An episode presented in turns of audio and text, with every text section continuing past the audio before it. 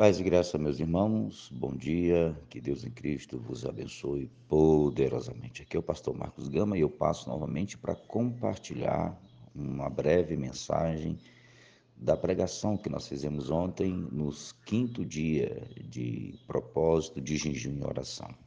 Ontem nós falamos acerca da, da necessidade de, de determinar servir ao Senhor, não é? Determinando servir ao Senhor. Pegamos por base o texto de Salmo 100, verso 2, que diz assim: Servi ao Senhor com alegria e apresentai-vos diante dele com cântico.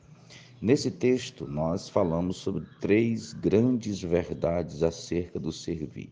Primeiro, que a Bíblia ordena que nós venhamos a servir. E devemos servir a Deus porque o próprio Salmo 100 diz que foi Ele que nos fez. Nós somos obras dele, vivemos no mundo dele, tudo é dele. Porém, há pessoas que vivem nesse mundo e não reconhecem o seu senhorio. Todavia, há também um povo nesta terra que já se submeteu ao senhorio do Deus eterno e ao senhorio de Jesus Cristo. Então a Bíblia ordena que o povo, ou todos os homens, o sirvam, principalmente o seu povo. E a Bíblia diz: servi. Segunda coisa, ele diz que servir ao Senhor. Tem pessoas que servem a si mesma usando o Senhor. Tem pessoas que servem até a denominação usando o Senhor. Tem pessoas que servem até o mundo usando o Senhor. Mas a Bíblia diz que nós precisamos servir ao Senhor. E o Senhor nos usará para os seus propósitos, conosco, com o mundo na igreja. Nós não servimos a igreja, nós servimos o Senhor na igreja. Nós servimos a Deus. Tudo o que fazemos é para o Senhor, para agradá-lo, para que ele se alegre conosco. Então, precisamos entender qual é o direcionamento do serviço, ou quem é o alvo do nosso serviço, senão nos frustraremos.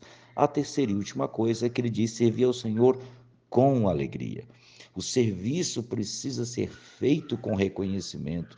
Nós precisamos ter o coração cheio de prazer, de gozo, enquanto servimos, apesar das lutas, das guerras, das dificuldades. Mas sabemos que quem serve ao Senhor jamais será esquecido. Paulo, escrevendo aos Coríntios, no capítulo 15, versículo 58, diz. É, que nós devemos servir ao Senhor e prosseguir servindo ao Senhor, né? Devemos nos entregar plenamente a esse serviço, sabendo que no Senhor o nosso trabalho não será em vão. Que Deus te abençoe poderosamente e que no ano desse 2022 você faça como Josué. Eu e a minha casa serviremos ao Senhor. Deus abençoe.